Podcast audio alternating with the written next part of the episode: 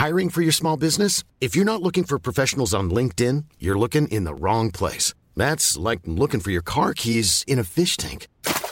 LinkedIn helps you hire professionals you can't find anywhere else, even those who aren't actively searching for a new job but might be open to the perfect role. In a given month, over 70% of LinkedIn users don't even visit other leading job sites. So start looking in the right place. With LinkedIn, you can hire professionals like a professional. Post your free job on linkedin.com slash people today. Bonjour à tous et bienvenue à l'heure des pros sur Europe 1 de 9h à 9h30, mais aussi sur CNews, bien sûr, jusqu'à 10h30. Dans une société de plus en plus égalitaire, la moindre inégalité sera vécue comme un scandale. L'intuition géniale d'Alexis de Tocqueville est vérifiée chaque jour. L'argent cristallise la rancœur, la jalousie, le ressentiment, mais non pas des plus pauvres, mais d'une autre catégorie de Français, intellectuels, universitaires, magistrats, journalistes, à Libération. L'argent qu'ils n'ont pas les rend fous, méchants, haineux. Ils ne comprennent pas que leur grand talent ne se voit pas sur leur compte en banque. Alors, ils ne parlent que de cela. L'argent qui corrompt, comme disait François Mitterrand. Mon ennemi, c'est la finance, dit un autre président socialiste. Hier, le journal L'Humanité, qui rêve du grand soir, a ciblé le nouveau gouvernement et révélé que 50% des ministres sont millionnaires. Et alors So what? Comme m'a dit ce matin Marine Lançon en arrivant dans le bureau. Pour les contempteurs de la fortune, il ne suffit pas d'être riche. Encore faut-il que les autres ne le soient pas. La, jalousie est un moteur puissant. Il ne faut jamais sous-estimer les facteurs psychologiques dans les combats politiques. La France est le pays le plus égalitaire du monde. Elle redistribue comme aucune autre nation, peu importe, pour ses enragés qui préfèrent Cuba à Paris, Chavez à Macron et la pauvreté pour tous que l'ISF pour quelques-uns. Il est 9h, Chana Lousteau.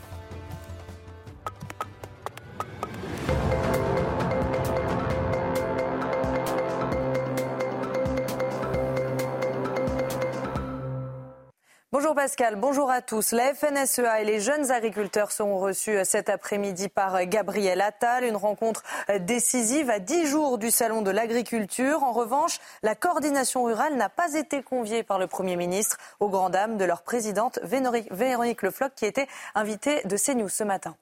J'ai du mal à, à, à, trouver la bonne réponse. Soit ils nous aiment pas. Aujourd'hui, euh, c'est continuer euh, dans ce schéma, ou alors c'est parce que nous avons les bonnes solutions et qu'il faut tarder à les mettre en place. Euh, je rappelle quand même que les solutions de la coordination rurale ne sont que des solutions de bon sens. Ce chiffre, 73% des Français sont pour la suppression du droit du sol à Mayotte. C'est ce que révèle notre dernier sondage CSA pour CNews Europe 1 et le JDD. Et plus largement, 65% des sondés se disent favorables à cette mesure sur l'ensemble du territoire. Et puis la contre-attaque des Républicains. Ils lancent une procédure de référendum d'initiative partagée pour revenir sur la loi immigration. Ils veulent rendre la parole aux Français à propos des mesures censurées par le Conseil constitutionnel le mois dernier, comme le fait par exemple de durcir l'accès aux prestations sociales des étrangers. Une trêve d'au moins six semaines à Gaza est actuellement en discussion. C'est ce qu'a déclaré hier soir Joe Biden pendant une allocution en présence du roi de Jordanie. Cet accord devrait s'accompagner d'une libération des otages israéliens. Écoutez. Les États-Unis travaillent à un accord sur les otages entre Israël et le Hamas, qui apporterait une période immédiate et durable de calme et de bien à Gaza pendant au moins six semaines ce qui nous permettrait ensuite de prendre le temps de construire quelque chose de plus durable. Voilà pour l'essentiel de l'information, c'est à vous Pascal. Chana, vous n'avez pas parlé de Mardi Gras bah Mardi Gras Excusez-moi. Mais c'est Mardi Gras, nous sommes la veille de mercredi décembre et l'entrée dans le carême. Mm. Et la veille de la Saint-Valentin. nous n'avons pas les mêmes valeurs. Vous voyez, nous n'avons pas les mêmes valeurs. C'est ça le, le, le, le, Voilà le carême. Vous allez rentrer en carême, Chana? Vous ne savez pas. Le carême, c'est combien de jours 40. 40 jours. 40, jours. 40 plus les dimanches, quand même. C'est-à-dire les, les dimanches ne sont pas. Euh, dans le carême Jusqu'à Pâques. Demain, carnaval tous les jours. Ah, c'est le carnaval, je ne sais pas, mais bon. Dépend sur quel terrain. je, je, bon, je salue Charlotte Dornelas, bien sûr, Vincent Hervouet, Joseph Massescaron et Florian Tardif. L'argent L'argent L'argent L'argent, c'est le nerf de la guerre. L'argent qui corrompt. L'argent qui salit. C'est pas faux. L'argent qui salit, c'est formidable. Tout se vend. Non, mais c'est c'est intéressant parce que euh, En fait, quand j'arrive le matin, on ne sait pas toujours ce qu'on va faire.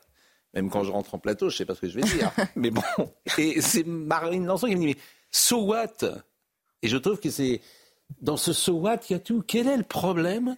Quel est le problème que euh, des ministres, alors millionnaires, un million d'euros, c'est ça. Bon, ils ont un patrimoine, parfois ils ont 50, 60 ans, ils ont traversé euh, la vie, ils ont peut-être acheté un appartement. Ils ont hérité, pour la plupart aussi, pour certains d'entre eux. Non, mais c'est pas tout à fait la même chose. Quel du Premier ministre? Ah, non mais est-ce que vous trouvez, par exemple, que le fait, parce que l'argument, c'est de dire ils sont déconnectés parce qu'ils sont riches par rapport aux autres. Non, pas ça. Mais si j'ai l'humanité, vous savez, vous avez Dupont-Moretti, 4 millions d'euros.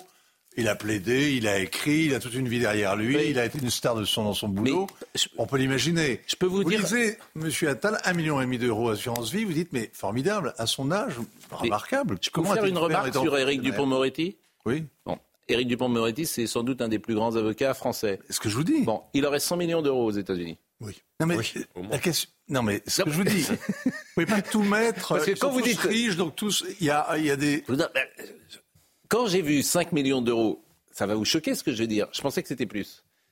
Je pensais que c'était plus parce qu'effectivement, un avocat qui travaille pendant la... 30 ou 40 ans et qui est euh, des avocats les plus euh, en vue de, de sa profession, je pense qu'aux États-Unis, il gagnerait 100 millions. Et quand je dis ça, ce serait peut-être 200. Oui, on n'est pas aux États-Unis. Oui, ah bah, France, ça m'a pas échappé. Il y a égalité sur les frontons des mairies. Ça m'a pas échappé. Comment? Il y a égalité sur le fronton des vous mairies. avez parfaitement raison. C'est une, c'est une passion française. Et quand vous avez un pays qui s'enfonce dans une, dans le sentiment, en tout cas très puissant, d'une régression euh, sociale, d'un appauvrissement général, pas vrai. la fortune des gens qui nous gouvernent n'est peut pas paraître vrai. insolente. Ce n'est pas vrai. C'est pas vrai. Alors moi, je vais vous dire, il y a les ministres actuellement dont on évalue le patrimoine euh, et dont l'humanité fait euh, sa, son, son, son papier. Ok. Vous avez un ancien ministre qui s'appelle Cédric O, qui a été secrétaire d'État au numérique pendant trois ans. Cédric O, au mois de mai dernier, a fondé une entreprise avec euh, des amis qui s'appelle Mistral, qui, est, qui va faire de, de l'intelligence artificielle européenne. C'est un très grand défi. OK? Formidable. C'est un enjeu. Tout l'État est derrière, elle, derrière lui. Mistral, OK? 176 euros, c'est son investissement dans Mistral. Vous savez quelle est sa fortune aujourd'hui? 23 millions d'euros. 176 euros en mai, 23 millions en décembre. C'est mirobolant. Là-dessus, vous pouvez quand même vous poser quelques questions. On pourrait envisager de regarder ça Non, de près. C'est pas le sujet. C'est un cas personnel, c'est pas le. Non, c'est pas un cas personnel. L'État est là. Il y a. faut vérifier en plus ce que vous dites. Ça m'étonnerait ce que vous C'est la, et puis c'est la valeur de l'entreprise. 176 euros. Non, la valeur de 23 l'entreprise. millions La valeur de d'euros. l'entreprise. la- Non, mais C'est Vincent, exactement la même chose franchement, que quand on dit non, Non, moi, je veux, non, c'est moi, je veux pas bien mettre milliard, 176 la euros pour avoir 23 millions d'euros trois mois plus tard. Arrêtez. Non, mais La faudrait. valeur Mistral, qui a été Bon. fondée au mois de Mais mai dernier, sujet. Vaut 2 milliards d'euros. Et n'a rien produit. Bon, c'est Non, pas le sujet. le sujet pour le, pour Voilà. le sujet. Ah, mais ça, mais si, qu'il y a- il y a beaucoup d'argent sujet et que ça chauffe. Pour rappeler, Non, le vous avez sujet- rappelé au fronton des mairies, il y a marqué Voilà, liberté, égalité. égalité. fraternité. Le problème sur la question de l'égalité, c'est que lorsque le mot égalité a été Joseph inscrit, Massescaron. lorsque le mot égalité a été inscrit, c'était pas opposition au privilège et pas à l'argent. Et en France, bizarrement, par rapport aux États-Unis, on ne s'est pas attaqué aux privilèges. En fait, les privilèges sont passés de main en main, et on en retrouve d'ailleurs aujourd'hui hein, des, des- des privilèges. En revanche, c'est l'argent qui a pris. Voilà. Or, initialement, c'était pas ça. L'égalité, c'était contre les privilèges et pas contre l'argent. Donc, je dis ça pour à chaque fois les personnes qui mettent en avant cette devise républicaine. Bon, euh, la société est moins inégalitaire qu'il y a un siècle. On est Voilà. tous d'accord.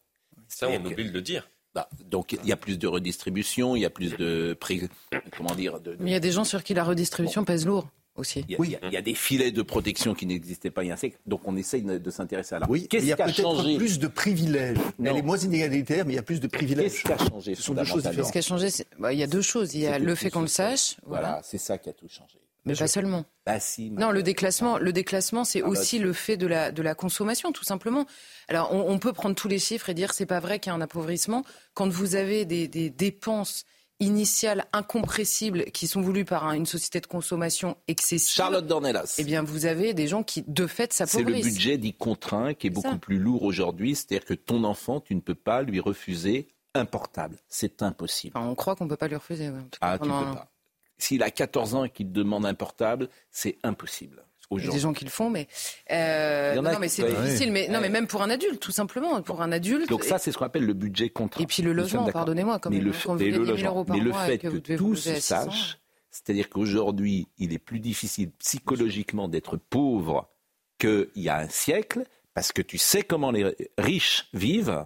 Et tu te dis pourquoi moi, je, mange dans un restaurant. les gens savaient comment les riches? Oui, ah non. Ah si, oh, pardonnez-moi. Ah non, ah non.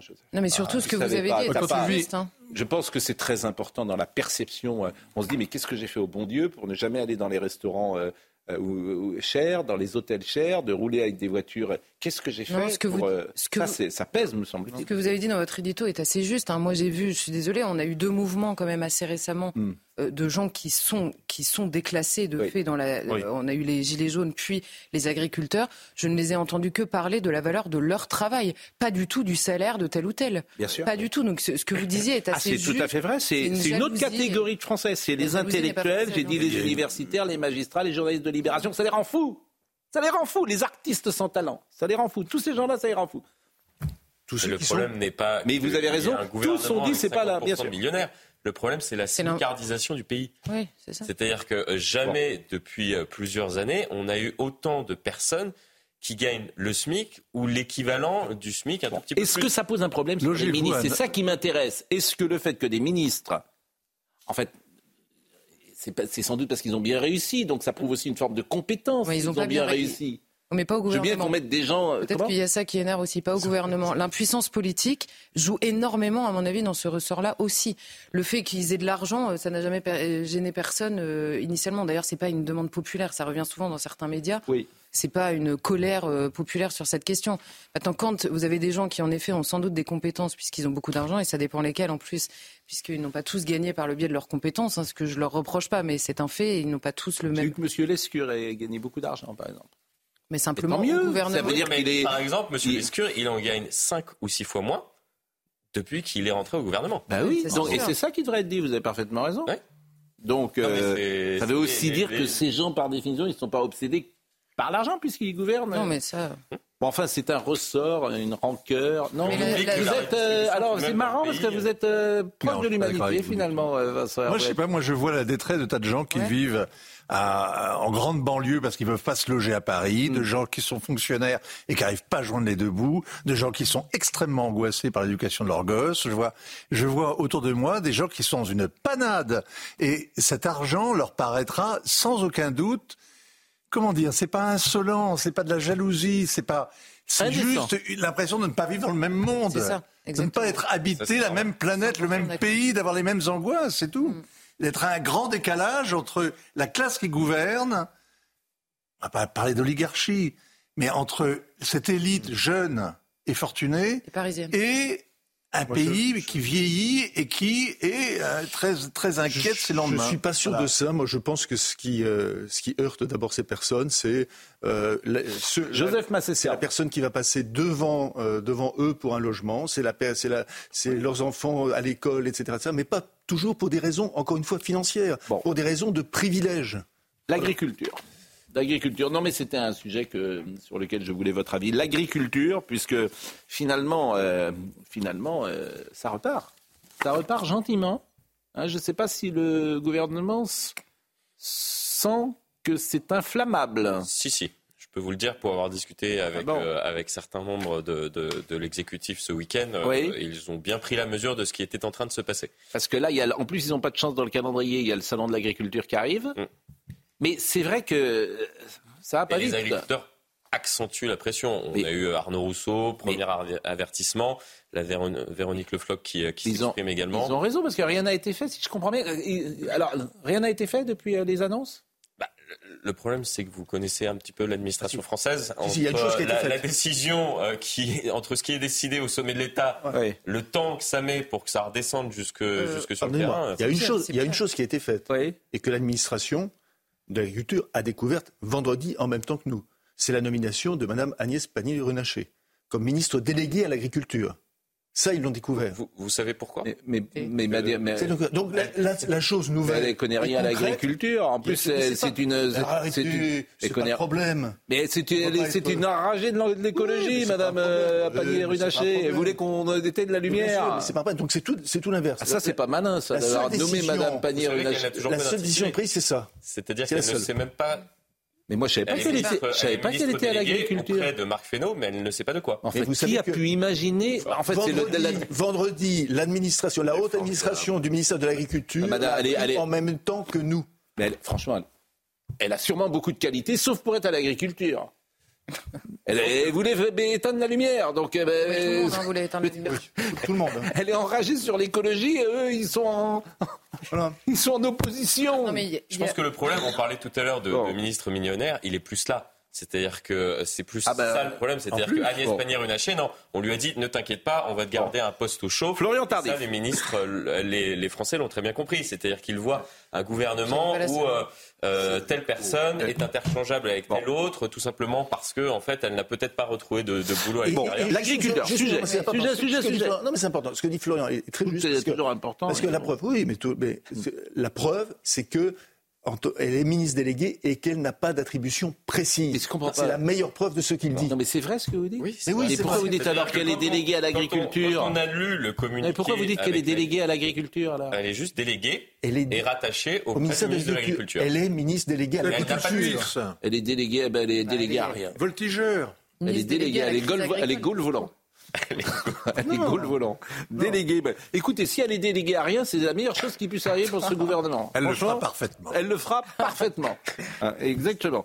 Bon, écoutons. Mais non, elle a dit n'importe quoi sur le nucléaire.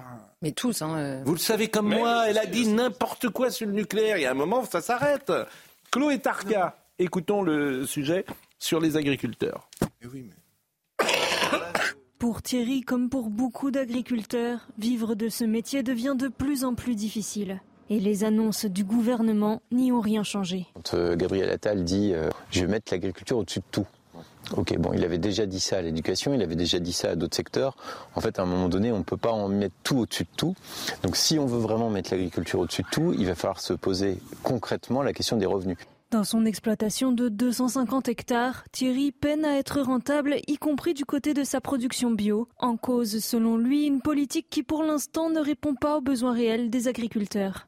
La stratégie de, montée en gamme euh, de l'agriculture française, hein, qui avait été souhaitée par le gouvernement, c'est d'inciter les agriculteurs à faire de la conversion vers l'agriculture biologique. Donc en fait, ça apporter beaucoup de produits sur le marché et en fait il n'y a pas le marché en face pour ces produits. Une situation aggravée par la guerre en Ukraine et la chute des prix du blé. Pour nous, l'agriculteur, l'impact est direct et sur toutes les filières. Et aujourd'hui on se retrouve dans une situation euh, qui, qui, est conjoncturelle, mais qui est très difficile. Malgré les annonces du gouvernement, pour Thierry, le compte n'y est pas. Pour lui, c'est bien une façon globale de voir l'agriculture qui pose problème et qui ne rémunère plus ses agriculteurs. Euh, les manifestations euh, suite, j'ai envie de dire, écoutez un des producteurs euh, laitiers parce que ça peut bouger.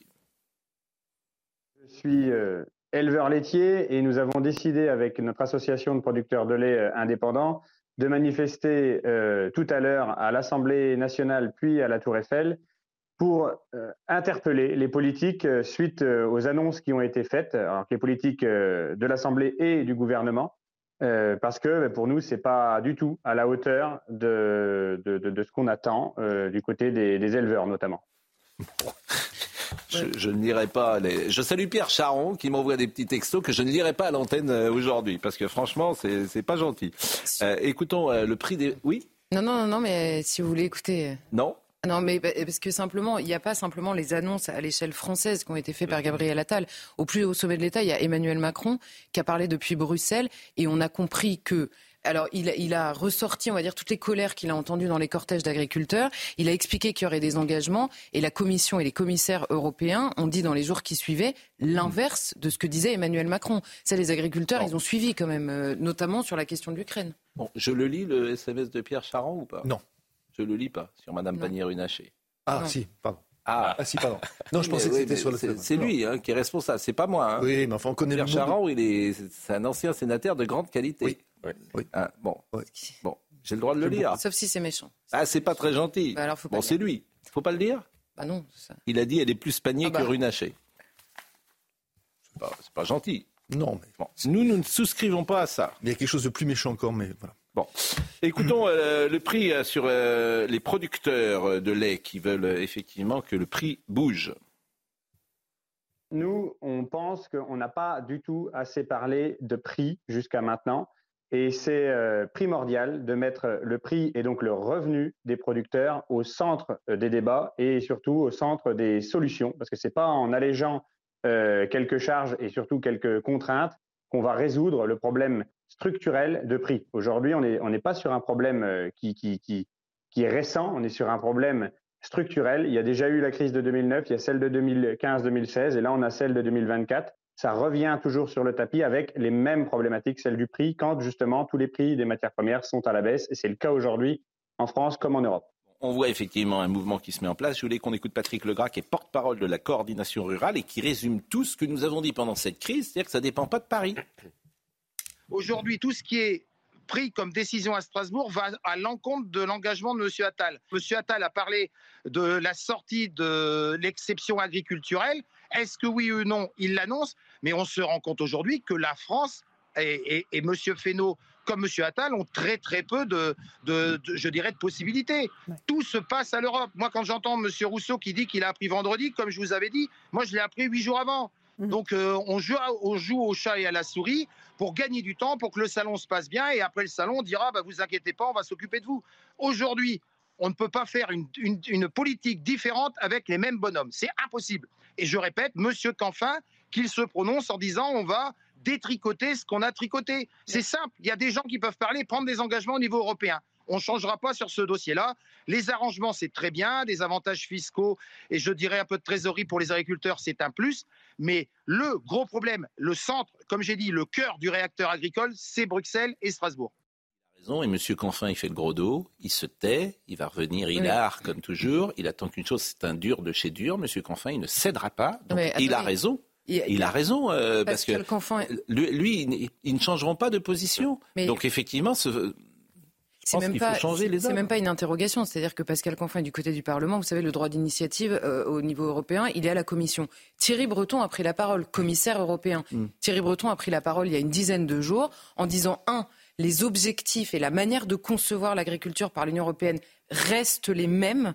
Et simplement, nous voulons bien concéder des pauses.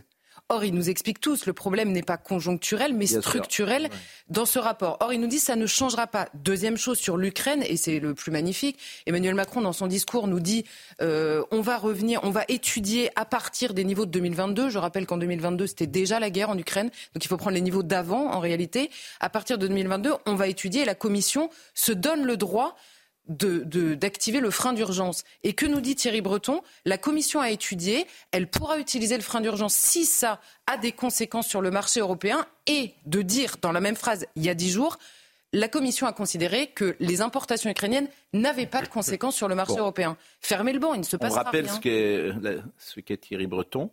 Commissaire européen. Voilà, donc ça c'est effectivement important parce que c'est c'est les petits hommes gris, c'est-à-dire qui imposent au peuple des décisions mais- qu'ils ne veulent pas. Vincent. il bouge, il bouge pas sur la jachère. Il ne bouge pas. Sur la jachère obligatoire. Sur la jachère, jachère obligatoire. C'est un vrai de Ça va mal. À force de prendre les gens pour des imbéciles, ça va mal se terminer. Les- les- franchement, les agriculteurs, ils ne se rendent pas compte. Mais Ils vont repartir sur leur tracteur. C'est Il y a- vraiment bien facile. Mais au regard de la Commission, ce n'est que les agriculteurs français. Exactement. Euh, Il y a aussi les Roumains, il y a aussi les Allemands, il y a aussi les Polonais. Il y a eu, il y a eu- vous avez eu des transferts. Vous découvrez Vincent que Thierry. Breton n'est pas un petit homme gris. Thierry Breton est, est un. Mais il le- il est devenu. français, un auteur, un auteur Il d'ailleurs, est devenu. qui est, euh, c'est un homme, euh, ça a été un, un- un grand patron, ça a été un homme inventif, le créateur du Futuroscope, etc. Il était, chez, il était chez Athos. oui, Oui, oui. après, après, patron, après, pas- après. Mais euh. Il a écrit des livres à, à grand succès, des best-sellers. Il a fait une fortune comme ça. Oui, mais il a raison, très bien. Bon, c'est un homme qui a réussi sa vie, euh, Grâce qui à est commissaire grâce à René européen et qui maintenant est un commissaire. Voilà. Et maintenant c'est un commissaire Euh, européen, un passeport français, mais c'est un commissaire européen.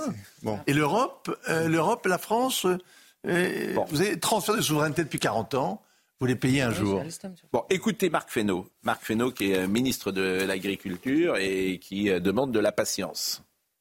Un décret, ça ne se fait pas sur un coin de table, ça se fait sérieusement, sinon on va se le faire taper euh, au niveau juridique. Donc on aurait l'air ridicule. Quand il faut changer la loi, il faut faire la loi. La loi, ça ne se fait pas non plus en trois jours. Donc on est en train aussi d'agrémenter la loi d'orientation agricole de sujets de simplification. La simplification, c'est parfois détricoter ce qui a été écrit dans la loi, c'est parfois faire de la réglementation, euh, de la déréglementation, et c'est parfois de retrouver de la cohérence entre les règlements, ce qu'on est en train de faire par exemple sur la réglementation sur la haie.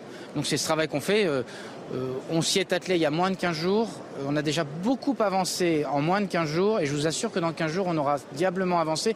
En tout cas, on aura fait en un mois ce qui n'a pas été fait peut-être en 30 ans. Ça mérite la patience peut-être diablement. Bon, bon euh, euh, non, non, on se dit au revoir. C'est la mi-temps. Euh, Thomas Hull est avec nous et, je le salue d'Europe 1. Ah mais Thomas, vous n'êtes pas déguisé, c'est Mardi Gras. Ah si, vous êtes. Mais oui, j'ai pas, j'ai pas mis mon chapeau pointu. Vous, avez, votre chapeau pointu. Donc Europe 1, vous auriez pu vous déguiser. Et si vous faites carême? Non, non, je fais plus le carême. Je le faisais bah, petit, effectivement. On a, on a bah, écoutez, essayez de racheter votre âme et, et, et, et, je vous souhaite une bonne émission sur Europe numéro 1. Merci beaucoup, bonne émission Pascal. Je vous en prie. Nous, on va continuer effectivement jusqu'à 10h30. Et alors, restez avec nous parce qu'on ne le fait pas toujours. Mais là, on va faire un débat formidable sur le consentement, le changement peut-être de la loi. On part de ce que dit un magistrat euh, euh, qui dit si une femme entre dans mon bureau et qu'elle dénonce un viol, je sais qu'elle a raison, mais je n'ai pas les arguments juridiques ou l'appareil juridique pour entendre sa demande et je vais plutôt lui conseiller de ne pas déposer plainte. C'est invraisemblable. Donc on va parler de ça avec Noémie Schulz qui sera avec nous, avec euh, Isabelle Rome, ça sera à 10h. C'est un sujet vraiment qui me passionne, le consentement aujourd'hui et la loi doit sans doute changer. Donc on parlera de ça entre 10h et 10h30, on ne parlera que de ça. Mais en deuxième partie, on parlera de votre ami Trump. Ah, votre ah. Bon. Et de Joe Biden, pourquoi pas et, et, de la porte de la chapelle, qui sont les nouveaux Champs-Élysées. Mais nous marquons une pause et nous revenons. Il faut acheter. Somaya Labidi, nous sommes à 9h, il est, nous sommes, il est 9h31 et bonjour Somaya, vous nous rappelez les titres du jour. Euh, bonjour Pascal, bonjour à tous. Face à la menace d'une grève, l'appel à la responsabilité du patron de la SNCF, Jean-Pierre Farandou, demande aux syndicats de réfléchir et ajoute qu'il ne peut pas dire oui à tout sans mettre en péril l'unité sociale du groupe. L'appel à l'aide des hôteliers et restaurateurs, à présent, il dénonce des tarifs d'électricité exorbitants et demande à Bruno Le Maire une réunion en urgence pour renégocier leur contrat. Et puis Pékin appelle à l'arrêt de l'offensive sur Rafah. La Chine craint l'aggravation de la catastrophe humanitaire et précise qu'elle condamne, je cite, les actions qui portent atteinte aux, civils et violent le droit international. Appel à la grève des contrôleurs hein, de la CGT et Sudrail pour euh, ce week-end en pleine vacances scolaires. Les Parisiens sont en vacances déjà? Euh, à partir de la semaine prochaine. Non, ils sont en vacances là. Ils sont en vacances, pas vide. J'ai pas d'enfants. Eh oui, bah vous, ah, vous n'avez pas d'enfants Sortez. Oui, ça, vous n'êtes pas, vous êtes pas mûr pour, vous n'êtes pas mûr pour parler des vrais sujets de l'actualité. Ah, bon, non, non, je peux vous dire qu'ils sont tous partis. Là, dans mon cas, je l'ai dit hier, ils sont dans mon quartier, ils sont tous à la Renardière. Là, c'est vide, il y a des places partout. Ils sont tous partis. Bon, euh, sérieusement et dramatiquement, je voudrais qu'on ait une pensée aujourd'hui. Il y a 18 ans, c'était le 13 février 2006. Ilan Halimi était retrouvé après avoir été torturé pendant 24 jours avant de décéder des suites de ses blessures. C'est un traumatisme, c'est un marqueur de la société française. Le 20 janvier 2006, il avait été enlevé dans les Hauts-de-Seine. Pendant trois semaines, il était séquestré car juif. Découvert dans la matinée du 13 février, nu, brûlé, à 80% couvert d'hématomes et de contusions, présentant des plaies à la joue, à la gorge. Il est pris en charge par les, par les secours, mais il ne survit pas. Il décède avant d'arriver à l'hôpital. Le jeune homme est enterré à Jérusalem. Alexandre Arcadi euh, a fait un film euh, remarquable. Euh, Émilie Fraîche également avait écrit sur ce sujet. Le groupe est allé le gang des barbares. évidemment, on peut avoir aujourd'hui une pensée pour lui. Le procès s'est ouvert le 29 avril 2009. Le cerveau est condamné à la perpétuité avec 22 ans de sûreté. Youssouf Fofana. Parlons, parlons, si vous voulez, de Madame Nicole Belloubet, qui a fait une de ses premières sorties hier. Alors, elle a dit. C'est magique comme sortie encore. Elle a dit un truc qui est magique, je vous assure. Elle a dit je ne suis pas Papendiaï. Mmh, et c'est pas non plus le diable Papendiaï. Bah, surtout dans ce gouvernement. C'est ça qui est formidable. Donc si, euh, si nous nous disions cela, euh, on pourrait nous accuser. Elle a dit je suis pas attention, je suis pas Papendiaï. Hein. Et je pense que Madame Belloubet, ça va être compliqué. Si vous me permettez, je pense que ça va être compliqué. Ministre de l'Éducation nationale, écoutons-la. J'ai euh, beaucoup d'amitié pour euh, Papendiaï. Je ne suis pas Papendiaï parce que nous sommes chacun forgés avec nos propres convictions. Et il se trouve que moi, j'ai pour l'école euh, l'ambition à la fois de l'existence de règles, du respect de ces règles, du respect des enseignants. Et ça, j'y crois infiniment et depuis longtemps. Donc en creux, en creux. Je veux dire, je, ce, mais c'est quand on dit que c'est des amateurs, je ne suis pas c'est moi. Je, moi, moi, je suis pour le respect des moi, je suis pour voilà, je suis pour En creux, elle nous dit qu'on a eu un ministre de l'Éducation nationale qui ne respectait pas les enseignants, qui ne respectait pas l'autorité et qui voulait pas de règles. Ce qu'on avait tous compris d'ailleurs. Bon, mais mais, mais, voilà, mais on le savait. On le savait, on avait bien compris, puisque nous l'avons dit. On a dit ce ministre, il est wokiste. Et elle, elle arrive, tranquille, euh, Madame a... Bellouet. Mais enfin, il n'y a, pas, a pas le président qui lui dit, mais vous ne pouvez pas arrêter de dire bah, des bêtises de temps en temps euh, Charlotte. Je ne vais pas excuser euh, le président par le biais de cette phrase de Madame Belloubet. C'est quand même lui qui les nomme sans aucune cohérence, sans que personne n'arrive à comprendre pourquoi l'un est nommé après l'autre et sans qu'il y ait aucune cohérence sur le fond. Nicole Belloubet, bah, Nicole Belloubet, on a dû lui dire en arrivant, bon, alors euh, c'est encore un profil différent de celle d'avant, qui était encore différente de celui d'avant. Euh, elle a compris, c'était un mot-clé, Papendiaï, parce que c'était de fait le mot-clé euh, de ce quinquennat-là. Et donc, elle a sorti le mot-clé. C'était pour vous faire plaisir et ça vous fait pas plaisir. C'est raté, mais c'était quand même pour ça qu'elle le Heureusement que ce sont de grands communicants. Comment Oui, c'est ça. Pourquoi C'est pour nous Non, mais elle a Ah, été choisie. Moi, j'ai dit il y a deux jours, il n'y a plus de ministre de l'Éducation nationale. Oui. Pourquoi Elle a été choisie, puisque c'est l'anti-Gabriel Attal qui lui-même était l'anti-Papendiaï. Oui, encore, Euh, ouais. L'éducation euh, nationale, c'est le domaine réservé du président. Oui. Et c'est aussi le domaine réservé du Premier ministre. Donc il faut, peu ou prou, un Et un ministre de l'Éducation nationale qui soit en fait un collaborateur.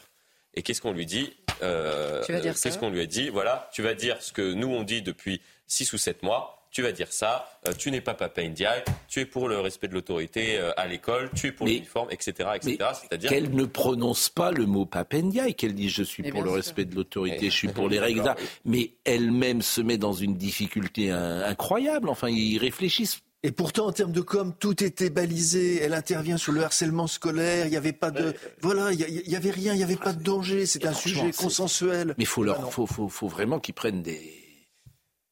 Ça, moi, je suis sûr, c'est rigolo d'ailleurs. C'est, c'est- tous les jours, il y a une. euh, C'est peut-être une idée chère. Peut-être pas justement. C'est ça le Bon, non, ça vous a pas. Ah non, je trouve ça formidable parce que euh, leur- leur immense compétence est essentiellement dans la communication. Donc on, on peut en juger sur pièce. hein.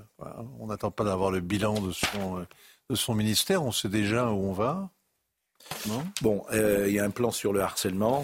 Euh, Là-dessus, on pourra avoir consensus. On- Il y a un élève par classe qui est euh, harcelé. Ah, Bon, euh, là, Gabriel Attal. quand même. Oui, Gabriel Attal avait euh, pris, euh, avait fait ce qu'il fallait faire d'une certaine manière. Il avait pris ce dossier à bras le corps. Madame Macron également, c'est un sujet qui lui tient à cœur. Après, euh, on va voir. On va voir. Enfin, le seul moyen, c'est quand même de faire aussi des établissements pour pouvoir mettre les harceleurs qu'on n'arrive plus à intégrer dans des écoles. Et ça, Un mot sur les anciens ministres? Oui, qui euh, retourne euh, à l'Assemblée nationale Ah oui, Et ils auront des places de choix, c'est-à-dire des places face caméra. oh, Parce qu'à l'Assemblée nationale, on se bat pour avoir un fauteuil. Pour, Mais euh, comment sont données les places euh, d'ailleurs? Comment sont données les places? Je croyais que c'était. euh, Ça se, ça se décide. euh, chaque, euh, chacun au sein des, des- des groupes, Des groupes. euh, essaye d'obtenir une place justement Non, mais- euh, pour, pour être chères, potentiellement derrière un ministre. euh, Les batailles sont chères. lorsqu'il Ah oui? Ah oui, Ah les oui, mais sont Mais chères. c'est pas, c'est pas par ordre Ah oui. alphabétique. Ah non, non, non, euh, non, non, non, non, parce que Vous êtes placé, c'est-à-dire vous êtes placé pour qu'on vous voit, pour que les caméras puissent vous voir. Ah oui. Vous vous souvenez, euh, dans Ça m'énerve années dix 80, il y avait Robert, il y patrimoine. avait Robert André Vivien qui était qu'on voyait toujours au centre. Chaban également était Voilà. toujours euh, au centre. euh. Et c'est un petit théâtre maintenant. C'est presque une, Oui. une bonne Alors, production. euh, Il n'a pas parlé, euh, Monsieur Véran, il n'a pas parlé depuis le 12 janvier. Il est malheureux comme les pierres, paraît-il. Il est pas très. Oui. Je suis sûr que si on l'invitait maintenant, il viendrait, alors que quand on l'invitait avant, il venait pas. Ah, mais encore avant, il venait. de, de lui Avant, ouais, avant, il venait. Mais je l'avais croisé, il m'avait dit qu'il viendrait. Donc, euh, ben, on peut, ça- la vie de l'ensemble. On va pas pleurer en même temps. C'est pas, c'est pas en déclassement social. C'est la vie politique. Quand le, quand le carrosse devient une citrouille, bah, si vous êtes encore euh, sur la devanture du, du, magasin, ça va, non? Et puis on n'est pas, encore, pas dans la folie des grandeurs. Hein. Je ne suis bon. Alors, Elisabeth Borne. Je ministre, je ne sais rien faire. Elisabeth Borne. C'est un ancien ministre qui s'est dit le, le plus dur, c'est quand on s'assoit à l'arrière d'une voiture et qu'elle ne démarre pas. Oui, ça c'est drôle, c'est drôle. Mais Elisabeth Borne, j'ai vu une petite interview, elle compte peser sur la prochaine présidentielle. Elle ne doute de rien.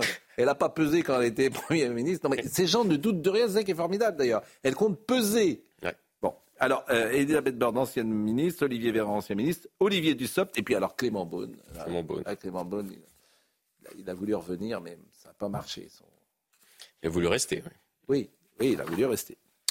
Bon, c'est compliqué. Oui. La porte de la Chapelle, qui sont donc les nouveaux euh, Champs-Élysées, euh, sur l'ancienne colline du Crac, dans le nord de Paris, euh, la nouvelle Arena Porte de la Chapelle, seul site olympique intramuros, a ouvert ses portes dimanche, avec comme promesse de changer la physionomie de ce quartier pauvre de la capitale. Je voulais qu'on voit le sujet de Maxime Leguet, puis après on ouvrira la page étranger avec vous. Oh À la sortie de la bouche de métro, Porte de la Chapelle, les forces de l'ordre multiplient les rondes et les patrouilles. Avec l'inauguration à quelques mètres d'ici de la nouvelle salle de sport construite pour les Jeux Olympiques, l'insécurité ambiante du quartier suscite l'inquiétude des autorités. Un climat particulièrement délétère pour les femmes. C'est un peu compliqué, surtout quand on est une femme, malheureusement.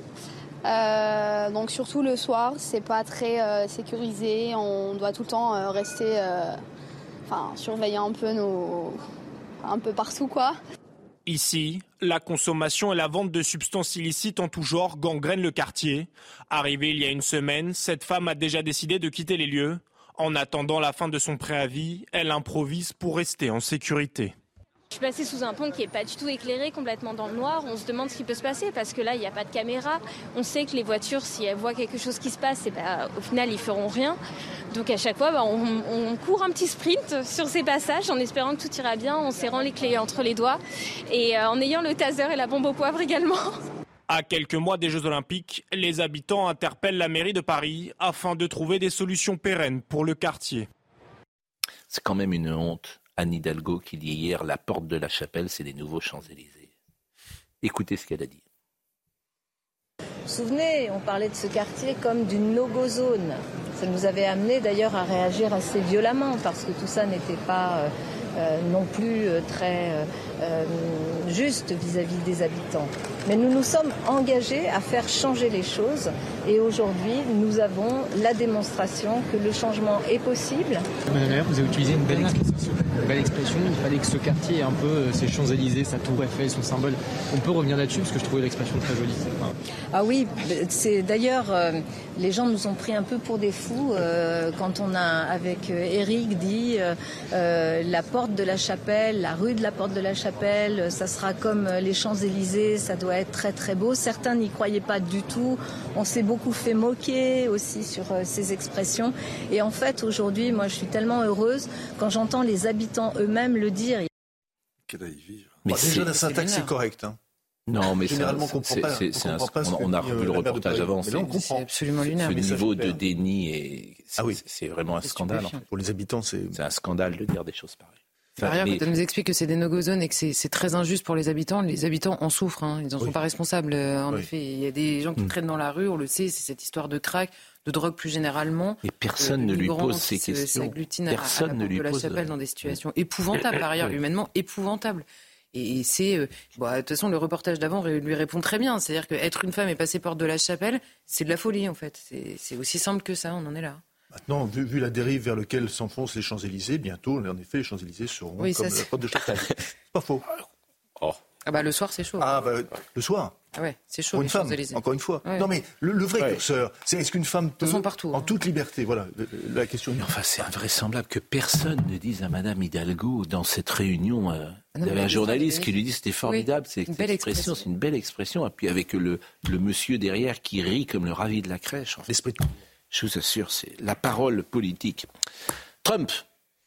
Jamais ah oui. décevant. Là, la parole politique. Il revient. Trump. Vous voulez qu'on l'écoute sur l'OTAN? Parce que là, si on est attaqué, vous allez me dire comment on décode ça. Trump sur l'OTAN.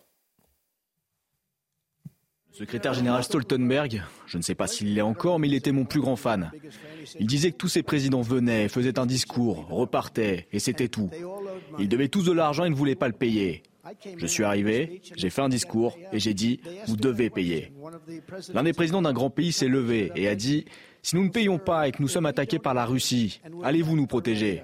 J'ai répondu, vous n'avez pas payé Votre compte est dans le rouge Il a dit, oui. Imaginons que ça arrive. Eh bien non, je ne vous protégerai pas. En fait, j'encouragerai les Russes à faire ce qu'ils veulent. Vous devez payer. Vous devez payer vos factures. Et tout le monde rit. C'est-à-dire que là-bas, il fait rire. Ici, il fait peur quand il fait pas horreur. C'est la grande différence. On ne prend pas vraiment au sérieux. Son public n'y croit pas en, réalité. Le discours qui est très provoquant, ici, il nous glace parce que ça fait 80 ans qu'on imagine qu'une on a une garantie de, sécurité que nous apporte l'OTAN et que quoi qu'il arrive, l'Amérique interviendra. En fait, l'article 5 de la charte de l'OTAN ne prévoit pas l'automaticité euh, d'une défense américaine. Il prévoit qu'il y aura forcément une concertation, qu'on sentira tous agressés, que chacun décidera ce qu'il veut faire.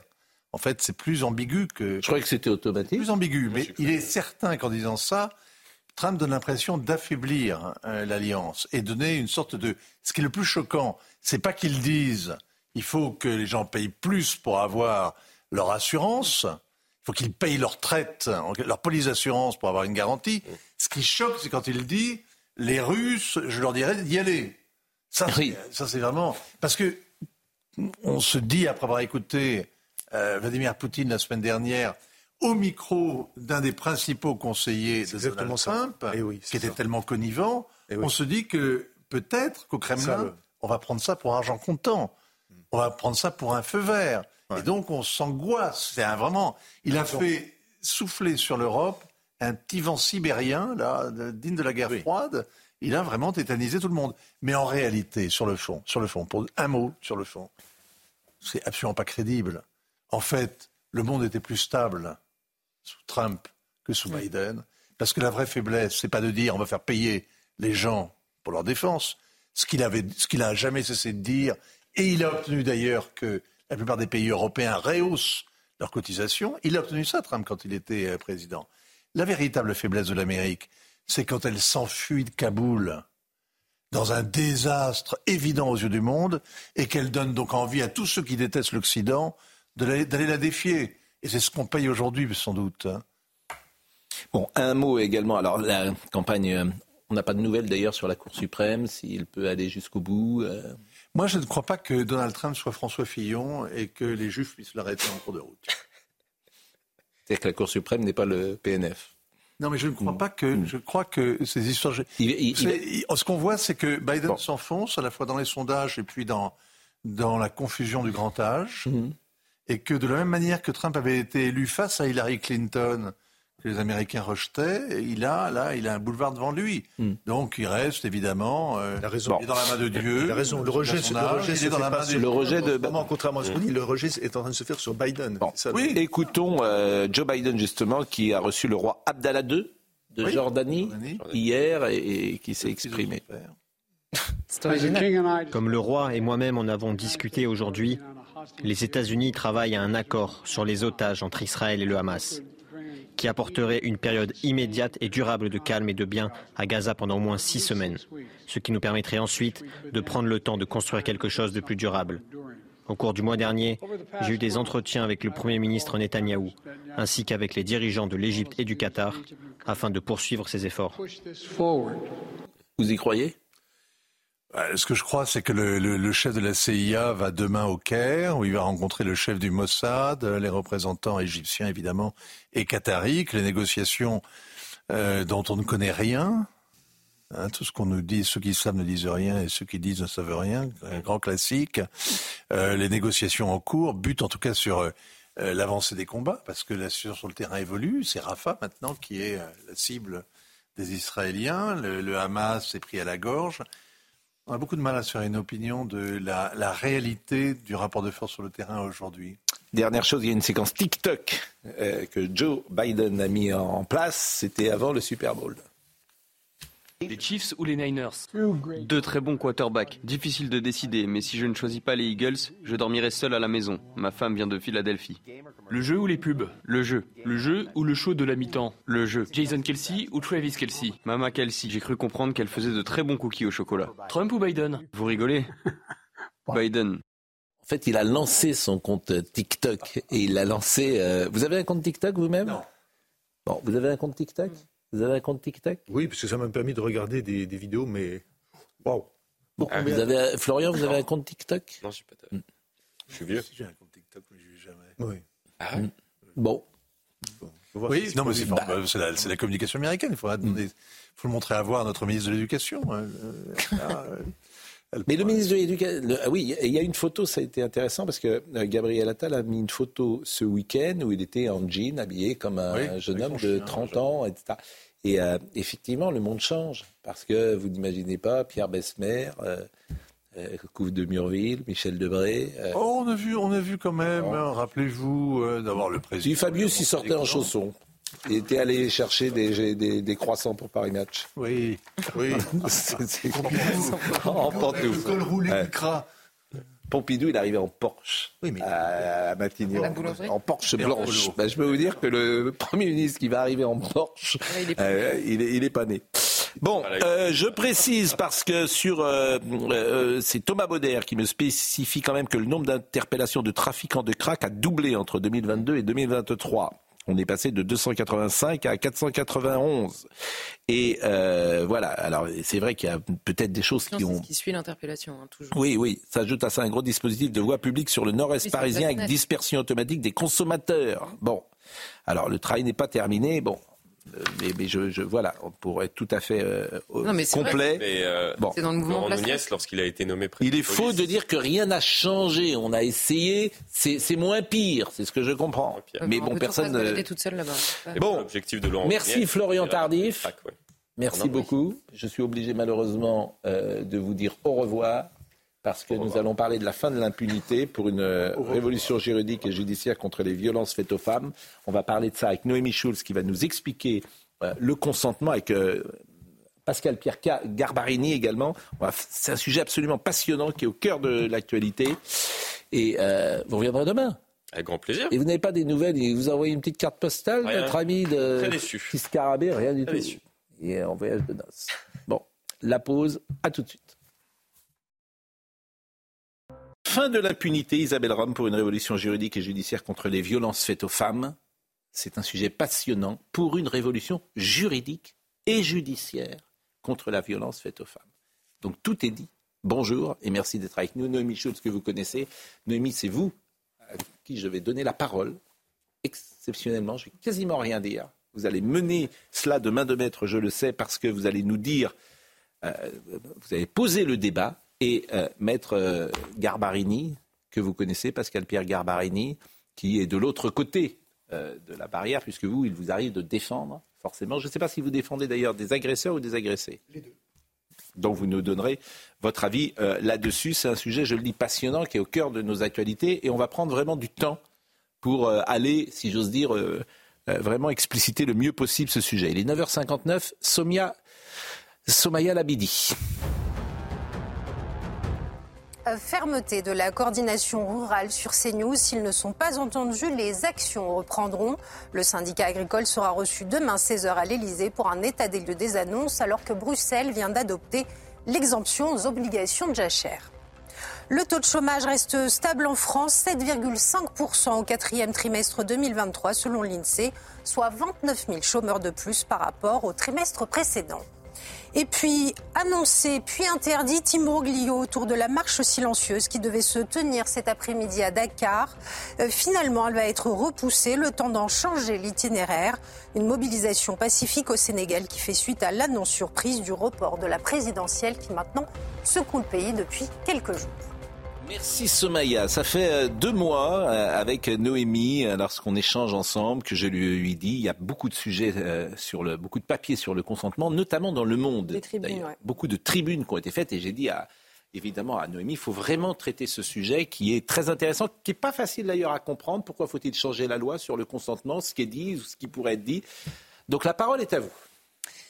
On va parler du constat d'abord, euh, qui, est partagé quasi unanimement, euh, qui est que notre système judiciaire euh, n'est pas toujours capable de bien juger les violences faites aux femmes. On va prendre un chiffre donné par le Haut Conseil à l'égalité. Chaque année, 90 000 femmes déclarent avoir subi un viol ou une tentative de viol. Moins de 10% d'entre elles portent plainte et sur l'ensemble des plaintes déposées, 80% d'entre elles sont classées sans suite. Pourquoi? C'est un ensemble de raisons, mais un des principaux obstacles, c'est que le procureur le seul qui est habilité à déclencher euh, les poursuites judiciaires quand il est saisi d'une plainte, estime souvent qu'il est impossible de prouver euh, l'agression sexuelle ou le viol. Les faits ne sont pas euh, caractérisées, constituées, et donc les poursuites sont abandonnées. Les victimes, elles vont pouvoir alors, euh, si elles veulent pas se contenter de cette décision, déposer à nouveau plainte avec constitution de partie civile. Là, c'est obligatoire. Une information judiciaire va être ouverte avec un juge d'instruction euh, nommé, mais c'est le début d'un parcours très compliqué, très long, et ça fait dire aux professionnels du droit, des avocats, des magistrats avec lesquels j'ai pu échanger que tout cela est une épreuve. Écoutez notamment ce que dit François Lavalière. Il a été entendu il y a quelques semaines par la délégation aux droits des femmes à l'Assemblée nationale. C'est un euh, magistrat, professeur de droit pénal. Il a exercé à tous les échelons de la, chaîne euh, judiciaire, aux assises, en tribunal correctionnel, juge d'application des peines. Et, voilà ce qu'il dit sur ce parcours pour les, victimes, les plaignantes. Je pense pouvoir dire que je maîtrise la procédure pénale. Et pourtant, aujourd'hui, si une proche venait me dire qu'elle avait été violée, qu'elle n'avait pas réussi à s'exprimer, à dire non, à se défendre, à se débattre, eh bien, je ne suis pas sûr que je lui conseillerais d'aller déposer plainte. Je pèse mes mots.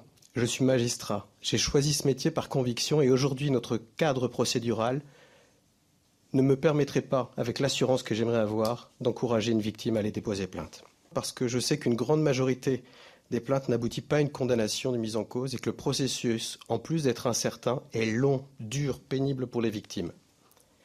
Et pas simplement en raison des déficits de personnel dans la magistrature. Ça, c'est évidemment passionnant, ce que dit ce magistrat. Qu'est-ce qui pose problème dans le texte actuel? Le droit, aujourd'hui, dit que le viol est un acte de pénétration commis par violence, contrainte, menace ou surprise. Aujourd'hui, le texte exige que l'auteur ait commis euh, l'acte en utilisant un de ces quatre modes opératoires. La loi euh, ne fait pas de référence à la question du consentement de la victime. Ça signifie que quand une victime dépose plainte, il va falloir démontrer que l'auteur a utilisé un de ces quatre modes opératoires. Je les rappelle, menace et violence, euh, surprise ou contrainte. Alors menace et violence, ça pose pas vraiment de, de problème. Et encore une fois, c'est important de préciser qu'on ne parle pas des viols qui se produisent dans un parking la nuit où vous êtes euh, agressé en descendant de votre voiture. Là, établir le viol ne va pas être euh, euh, très compliqué. La grande difficulté concerne la contrainte morale et la surprise. Or, on le sait majoritairement, les viols sont commis par des auteurs de la sphère proche. Euh, on parle de, quelqu'un au travail, on parle de quelqu'un de la famille, d'un ami. C'est quelqu'un qu'on connaît. Et la plupart du temps, ils n'ont pas besoin d'utiliser la violence physique, mais la contrainte morale ou la surprise. Et c'est là le problème. Les magistrats ont souvent du mal à démontrer ces deux outils. Euh, et il arrive que les magistrats c'est ce qu'ils nous disent en tout cas, euh, sachent que la plaignante a été violée. En tout cas, ils en sont, ils ont ce, sentiment, cette intime conviction, mais ils ne vont pas réussir à prouver l'utilisation d'un de ces quatre critères et ils sont alors coincés par le texte. Écoutez là encore ce que nous dit François, enfin ce qu'a dit François Lavalière devant l'Assemblée nationale. Dans toutes les fonctions que j'ai exercées, il m'est arrivé de classer sans suite des procédures, d'ordonner des non-lieux, de relaxer, alors que je croyais les victimes. Je les croyais, je suis sûr qu'elles ont vécu ce que dans le sens commun nous considérons être un viol ou une agression sexuelle. Et pourtant, je ne pouvais pas condamner ou je ne pouvais pas requérir une condamnation lorsque j'étais au parquet. Alors j'expliquais à ces femmes que je les croyais, mais que la loi était ainsi faite que je ne pouvais pas prononcer de condamnation. Je ne critiquais pas la loi, je l'expliquais.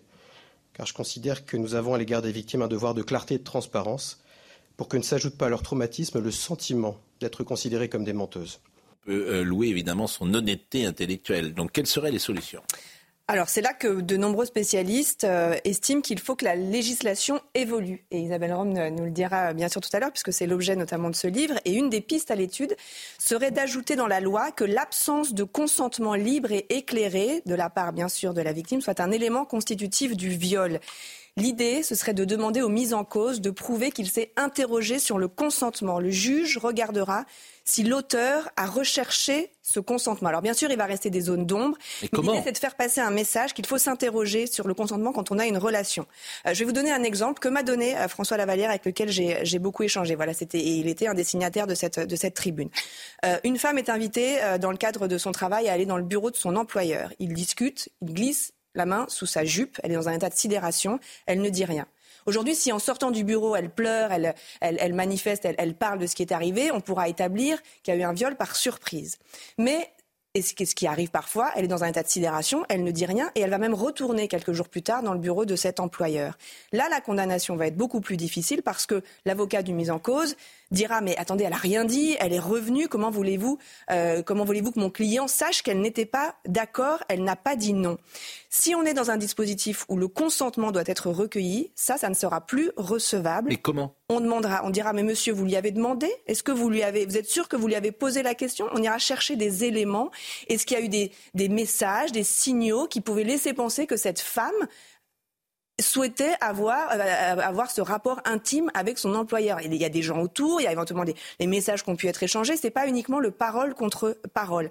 Et ce que précisent ceux qui sont favorables à cette évolution, et on verra ce que vous nous en dites, c'est que ça n'est pas une culpabilité automatique de l'auteur. Le doute profitera toujours à l'accusé, mais que c'est un message important à faire passer qu'il faut s'interroger sur le consentement et euh, les gens qui, planchent sur cette question s'inspirent beaucoup de deux modèles, le modèle suédois et canadien, où la loi a évolué et où on dit que si on n'a pas vérifié ce consentement, eh bien, on est en tort. Alors évidemment, on va s'interroger sur euh, vérifier, bien sûr, comment vérifier? Est-ce qu'avant tout acte, on doit dire est-ce que tu es consentante? Est-ce que vous êtes consentant que je vous embrasse? Est-ce que vous êtes consentant que je pose euh, ma main sur votre épaule, que sais-je? Pourquoi les réticences sont-elles aussi fortes? C'est un sujet très clivant. J'imagine que ça fera débat sur, euh, sur ce plateau. Euh, j'ai aussi échangé avec des avocats qui estiment que la loi est, suffisante, qu'elle couvre un, large panel de, de situations, que la question surtout de la preuve ne changera pas avec cette loi. Dans une tribune qui avait été publiée aussi dans le journal Le Monde, la philosophe Manon Garcia s'est opposée à cette évolution. Elle, disait notamment si l'on définit légalement le viol par le non-consentement, on considère que c'est le comportement de la victime qui fait le viol et non celui du violeur. Et signe que ce, sujet est, compliqué, le Parlement européen vient de faire voter une première directive sur les violences faites aux femmes. Mais la question du viol n'a pas été couverte par cette directive. Plusieurs États membres, dont la France, se sont opposés à ce qu'une définition du viol fondée sur l'absence de consentement figure dans euh, cette euh, directive. Dernier point, en Suède, en 2016, quand il a été question de changer la loi, il n'y avait pas du tout d'unanimité, il y avait de très très fortes réticences. Un comité s'est réuni pendant deux ans et ils ont abouti à un consensus. La loi a été adoptée en 2018 et deux ans après, il semblerait que le bilan soit une hausse des condamnations et une unanimité des Suédois sur cette question. Bon, bah, d'abord, merci et bravo pour cet exposé. je trouve plutôt bien qu'on s'intéresse au consentement qu'un homme ou une femme d'ailleurs euh, se demande si celui qu'il va embrasser est d'accord euh, euh, avec ce geste-là, ça me paraît quand même le minimum, me semble-t-il. Alors après, c'est comment on met en place, que dira-t-il? Il dira, ben, je l'ai deviné, je l'ai senti, je m'a envoyé les signes, mais comment concrètement mettre ce consentement en place dans l'arsenal juridique? Isabelle Rome. Alors, euh, effectivement, moi, je, fais euh, cette proposition euh, de redéfinir le viol et je la fais au vu, effectivement, d'années de pratique hein, de, magistrature. le constat que fait le magistrat François Lavalière, je pourrais le faire. Il m'est arrivé aussi de rencontrer des victimes pour lesquelles l'affaire était classée sans suite ou aboutissait à un non-lieu, par exemple lorsque j'étais juge d'instruction parce qu'on n'avait pas pu prouver, le procureur n'avait pas pu prouver une, violence, une menace, une contrainte, une surprise. Et pourtant, on savait bien, on voyait bien que cette personne n'était pas consentante. Et face à cela, et face au fait que 7 plaintes sur 10, là on vous dit 8, mais enfin 7 à 8 plaintes euh, classées sans suite sur 10, c'est quand même énorme. Donc je me dis, il faut essayer de faire quelque chose. Et je pense qu'en changeant euh, d'approche, on peut faire évoluer, parce qu'on fera évoluer aussi les enquêtes. Parce qu'aujourd'hui, en fait, ces affaires sont classées parce qu'on n'a pas pu prouver. Euh, donc moi, ce que je propose, c'est de dénoncer un postulat en disant que tout acte euh, de pénétration sexuelle, puisque c'est le terme employé, non librement consenti, constitue un viol. Et dans la deuxième partie. C'est déjà le cas. Non, justement, ce n'est pas du bah, tout. Euh, le non consenti. Non, euh, ce n'est pas du tout dans la loi. Le, terme de non consentement ne figure pas dans la loi. Donc hmm. c'est ce que je propose. Oui. Voilà. En fait, la, phrase euh, de définition, c'est tout acte de pénétration sexuelle non librement consenti constitue un viol. Et dans le deuxième alinéa, je reprendrai les éléments qui existent, c'est-à-dire la contrainte, la violence, la menace hmm. et la surprise, en disant que lorsque l'on a un de ces quatre éléments, l'absence de consentement est présumée. Voilà. Mais la définition de départ, c'est de poser ce postulat de non-consentement, euh, enfin de, de, dire que quand il n'y a pas consentement, il y a, y a, viol. Mais c'est que la question, c'est comment, comment on établit alors, alors, maintenant, maintenant, je pense que, voilà, que la, la, femme qui oui, sait, bien sûr. j'ai envie de dire si non, parce que justement, enfin, pardon, euh, je pense que justement, par cette définition, dans ce cas-là, euh, par cette définition, on ne fait pas, comme il peut être dit, reposer les choses sur la victime, mais c'est bien sur euh, l'agresseur, enfin, ou le mis en cause, disons, qu'on va faire reposer les choses. C'est-à-dire qu'on va lui, si il nie, s'il n'y a pas de violence visible, etc., on va lui, on va lui demander, alors comment étiez-vous sûr que cette personne était d'accord? Et c'est cela qui sera à un moment donné l'objet de l'enquête. Alors, je ne dis pas, parce que enfin, je suis euh, euh, euh, lucide et réaliste, je ne dis pas que, vous voyez, ça sera miraculeux, mais je dis que face à la situation aujourd'hui qui est une situation, à mon avis, d'impunité du viol, parce que 7 plaintes sur 10 ou 8 plaintes sur 10 classées sans suite, c'est pour moi une situation de quasi. Vous pensez que ça changera? Eh ben oui, je pense que ça changera le cours des enquêtes. Et plus, pardon. Maître euh, Garbarini, parce que la parole doit. aussi sur les mentalités, mais, mais euh, si vous permettez, j'y reviendrai euh, plus hmm. tard. Bon, moi j'ai un cas auquel je pense et qui est très intéressant, mais d'abord, Maître Garbarini, votre, votre sentiment l'avocat que vous êtes. Je rappelle que vous êtes magistrate, que vous avez été, haut, fonctionnaire et que, vous avez été également ministre euh, chargé de l'égalité femmes-hommes, de la diversité et de l'égalité des chances. Mais vous avez été magistrate de longues années. Et, je suis euh, de nouveau, puisque je suis euh, première présidente de chambre à la Cour d'appel de Versailles, donc particulièrement attachée au principe du contradictoire. Écoutez, d'abord, on, va poser le postulat. Tout le monde doit se féliciter qu'il y ait aujourd'hui la, prise en compte de, la parole de, la plaignante, de, la femme qui va dénoncer des faits. Et bien évidemment que tout doit être mis en œuvre pour que cette parole, soit prise à la mesure de ce qu'elle est, parce que c'est très impudique, c'est très compliqué. Et, bien évidemment, tout cela doit s'entourer de multiples précautions. J'ajoute qu'aujourd'hui, il y a énormément de progrès qui ont été faits. Il y a des cellules euh, qui sont habilités, qui sont spécialisés pour recueillir la, parole des femmes ou des hommes qui sont agressés ou violés dans euh, les commissariats. Ça, c'est un premier point. Il y a un énorme travail qui a été fait. En revanche, je, je voudrais quand même qu'on rappelle, permettez-moi de dire, excusez-moi de remettre l'église au centre du village. En France, il y a un premier principe qui est le principe de la présomption d'innocence. C'est le premier. Le deuxième, c'est la charge de la preuve, incombe à celui qui accuse. C'est le principe. Alors on peut changer de principe. Moi, encore une fois, je suis avocat aujourd'hui, je me bats par rapport à une loi que je, me dois d'appliquer ou de, justement de combattre en fonction du cas qui m'est donné. Mais encore une fois, on a une charge de la preuve. La charge de la preuve, c'est donc c'est la violence dans le cadre du viol, la menace, la surprise et la contrainte. La contrainte, implicitement, elle fait référence au consentement. Alors, peut-être qu'on peut la rajouter, mais encore une fois, il s'agira, et vous l'avez employé, je suis d'accord avec vous, d'un message. Mais au fond, ça ne changera rien. Sauf si on modifie les, vecteurs de la loi française, qui, je rappelle, est une loi inquisitoriale. La procédure française est une procédure inquisitoriale, c'est-à-dire que l'on confie à un procureur, à des policiers, la charge d'instruire et à décharge un dossier, une procédure. Nous ne sommes pas dans une procédure accusatoire, comme au Canada, puisque, comme je vous le rappelle, j'étais l'avocat d'un des officiers de la BRI qui a été accusé de, de, viol par une ressortissante canadienne et qui a été acquittée en, appel. en, appel. Alors que en première instance, ils, avaient été condamnés, ils étaient deux, à 7 ans, avec au préalable une ordonnance de non-lieu des deux magistrats instructeurs hmm. saisis. Donc on voit bien que, d'ailleurs, ça prouve que la justice fonctionne en France, puisque vous voyez bien que les différents degrés ont fonctionné. Non, mais ce qui est intéressant, en fait, on est sur une zone grise. Euh, on pourrait dire qu'à partir du moment où la femme dit non, le consentement a été clairement exprimé. Parfois, elle ne dit pas non. Voilà, j'ai bien compris. Mais je pensais, par exemple, je pense au cas, c'est toujours délicat de parler d'une affaire, mais puisqu'elle est publique, l'affaire de Pardieu. Vous avez donc une jeune femme qui va chez lui. Il y a des vidéos qui ont été prises. Ils sont en bas, euh, dans le salon, manifestement, et puis après, elle le suit dans sa chambre. Et là, il se passe ce qui euh, s'est passé.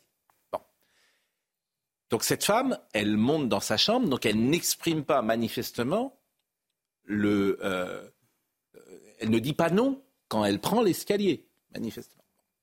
Elle quitte, la maison et elle revient deux ou trois jours après la même opération euh, se passe.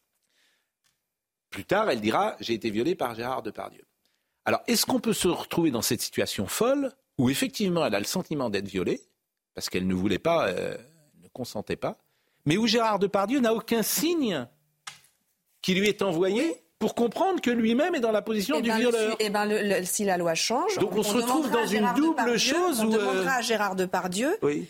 Quelle, euh, quelle mesure raisonnable avez-vous prise pour vous assurer du consentement de cette jeune femme. Et ben là, je pose la question, euh, Madame. Dans ce cas précis, vous êtes magistrate. Permettez-moi euh, Gérard Depardieu, il peut vous dire, mais moi, je, je, n'ai pas vu, je n'ai pas senti. Je... Donc c'est une situation folle parce que les deux ont raison de leur point de vue. Alors permettez-moi de, de, ne pas m'exprimer sur l'affaire de Pardieu. Vous comprendrez. pourquoi. en revanche, moi, il y a, y a, deux choses que, que, je trouve assez simples à dire. C'est céder n'est pas consentir, se laisser faire non plus. Voilà ce que ça envoie comme message, euh, le fait de dire euh, tout acte de pénétration sexuelle non librement consenti est un viol. Voilà, ce n'est pas parce qu'une femme cède qu'elle consent. Qu'est-ce que vous préconisez alors? Est-ce que les hommes doivent demander C'est pour, euh, c'est pour par la parole ou les femmes d'ailleurs C'est le pourquoi. Il faut J'entends bien, mais qu'est-ce que vous préconisez? Combien de fois, moi, je veux dire, j'ai vu des, des, victimes qui étaient complètement sidérées et qui ne font rien euh, parce que euh, elles, juste, elles, ont peur que ça se passe encore plus mal. C'est pourquoi que la demande soit faite par oral? Anouk Grimbert a dit une femme qui ne crie pas est une femme morte. Fait, il faut, imaginer ce que c'est que le sentiment euh, quand, quand vous êtes. En fait, c'est tellement les solutions. Bah, la solution, c'est de, de demander, enfin de qui puisse, que la, personne qui est mise en cause, parce que en fait, on ne part pas de rien, on part toujours d'une plainte. Enfin, faut bien, euh, voilà. Donc, il y, a un échange, il y a, une, victime, demande faite par Il y a une victime qui va porter plainte, qui va accuser. Euh, et qui va dire je n'étais pas J'entends bien, mais répondez, je vous assure, à ma question, parce qu'elle est essentielle. Qu'est-ce que vous préconisez? Est-ce que celui qui va avoir une relation sexuelle doit demander euh, euh, verbalement, est-ce que tu es d'accord pour que nous ayons une relation sexuelle Il ne faut pas forcément préciser comment. Il faut, il faut bah, s'assurer. Alors ça peut être, bien sûr, c'est, ça peut être verbalement, mais on va pas, on va pas mettre euh, ce qu'il doit demander exactement. Mais je pense que c'est une manière d'être qui, qui permet d'être sûr que la personne est bien consentante. Et cela, c'est pour ça que je vous disais, j'aimerais aussi dire que ça permet aussi de changer aussi les mentalités et ça permet aussi d'éduquer aussi un peu différemment les enfants. Et c'est d'ailleurs le constat qui a été fait euh, en Suède euh, après deux ans d'application de la loi, c'est que non seulement il y avait 75% de condamnations en plus, donc on voit quand même euh, une certaine efficacité, mais aussi euh, un changement dans les mentalités et que les enfants, on les éduque aussi davantage. C'est-à-dire qu'à un ado, et moi d'ailleurs je le fais aussi quand je fais des interventions dans les lycées, etc., c'est un des messages que je fais passer, c'est-à-dire que tu n'embrasses pas ta copine comme ça, tu lui sautes pas dessus, tu lui, tu lui demandes. Enfin, voilà, c'est aussi une manière d'avoir d'autres relations entre les femmes et les hommes, euh, entre, euh, entre, les êtres humains. et Charlotte pourra donner son avis. la, démarche aujourd'hui, elle existe. C'est-à-dire que on, a l'impression qu'on est dans une situation où vous avez des magistrats et des avocats qui prennent pour argent comptant ce que dit une, une, personne sans vérification. Aujourd'hui, il y a une contextualisation. Il y a, une contextualisation parce qu'il y a une contextualisation du geste aussi. Un, geste, vous le disiez, un, geste, une personne arrive, elle, est, elle, est, à la machine à café, on, lui passe la, la, main dans le cou ou on essaye de l'embrasser on est dans une contextualisation du geste qui déjà interroge et, est, une preuve à charge contre la personne qui l'a fait par rapport au consentement. Ce même geste au comptoir ou dans une boîte de nuit est, déjà un contexte qui est différent parce que c'est festif, parce que c'est alcoolisé, que les gens sont venus faire des rencontres. Donc la contextualisation du geste, elle va être différente. Je ne dis pas que pour autant, ça ne veut pas dire que la personne ne peut pas être agressée, mais on est dans une appréciation qui est différente. On a une justice humaine. Il faut laisser les, magistrats et les avocats justement débattre. sinon, si j'appuie sur un bouton et si j'appuie sur un bouton par rapport, eh ben non, j'étais pas consentante. Très bien, bon, ok.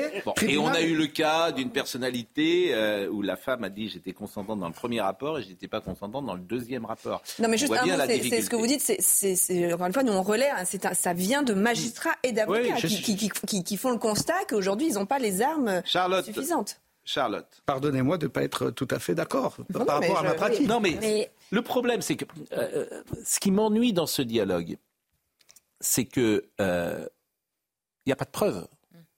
Donc, je ne vois pas comment, euh, si on n'écrit pas les choses, pardonnez-moi, de les formaliser. Ça passe pas que par, là, bah, Pascal. Si vous avez, non, mais moi, vous n'avez jamais eu d'échange. Imaginez une situation avec un employeur. Laissez-moi parler, je vous assure, parce que je pense aux téléspectateurs qui nous écoutent.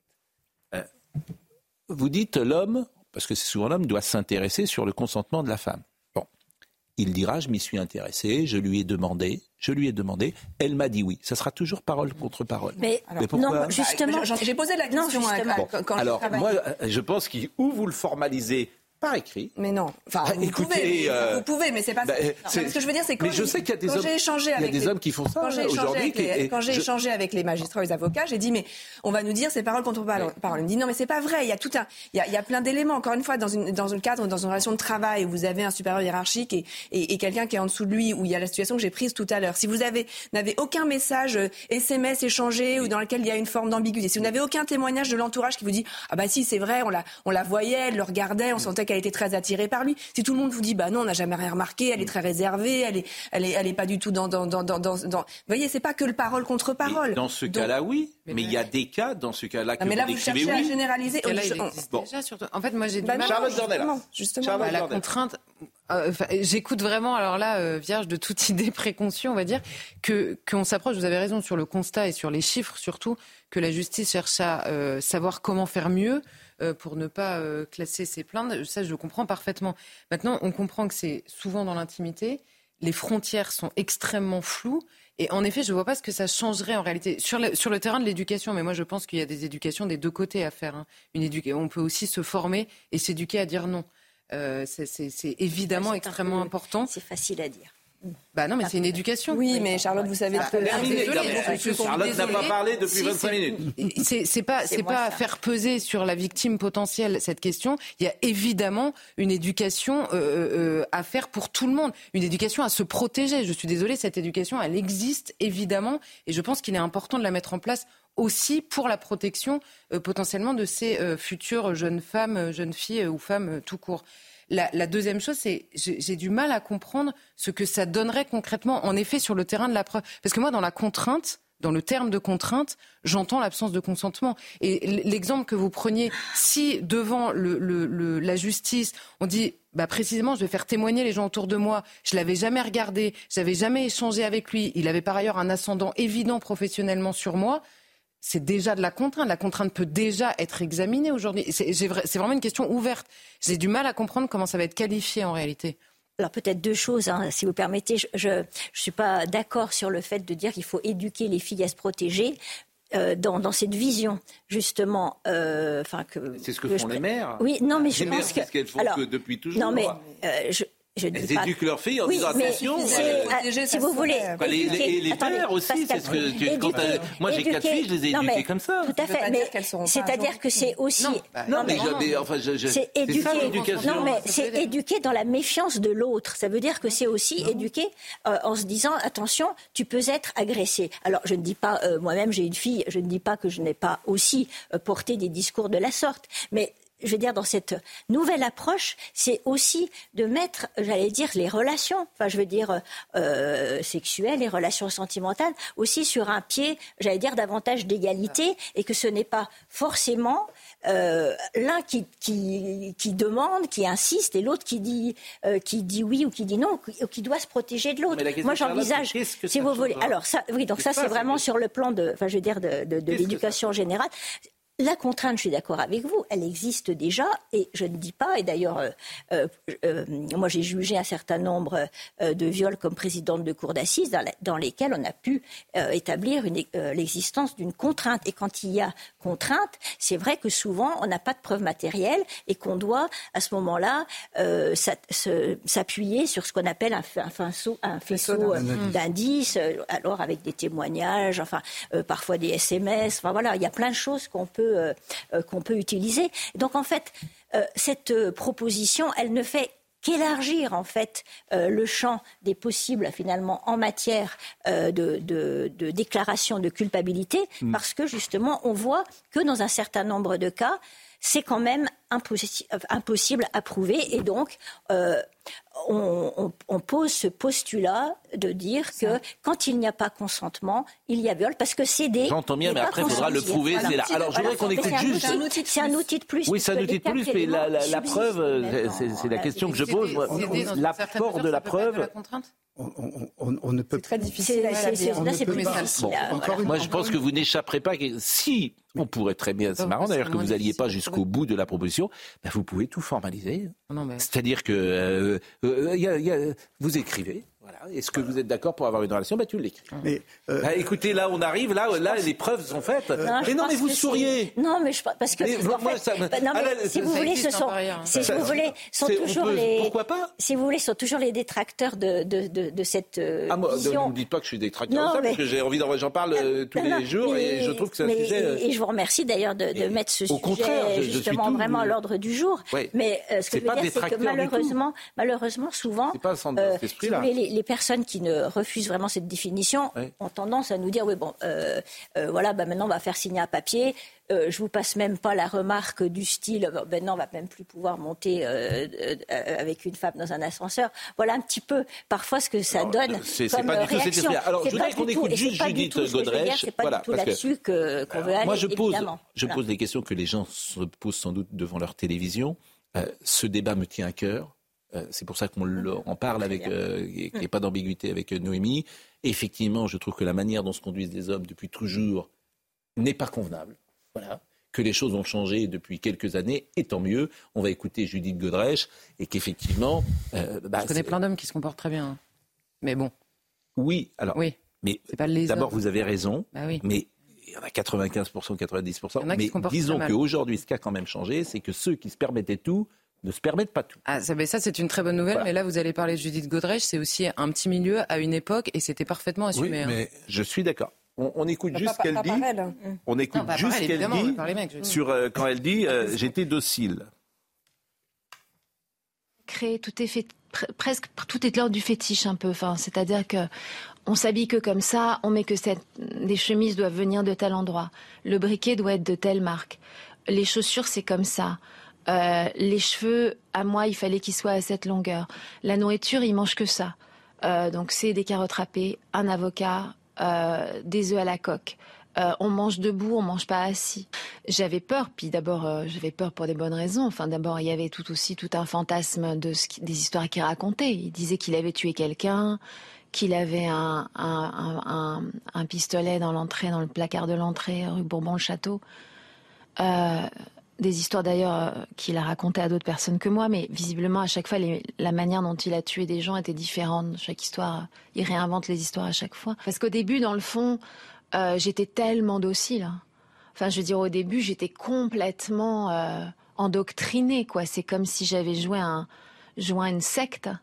et que j'étais la, vous voyez, la, préférée de toutes les filles de la secte. Enfin, je suivais complètement les règles de mon gourou, quoi.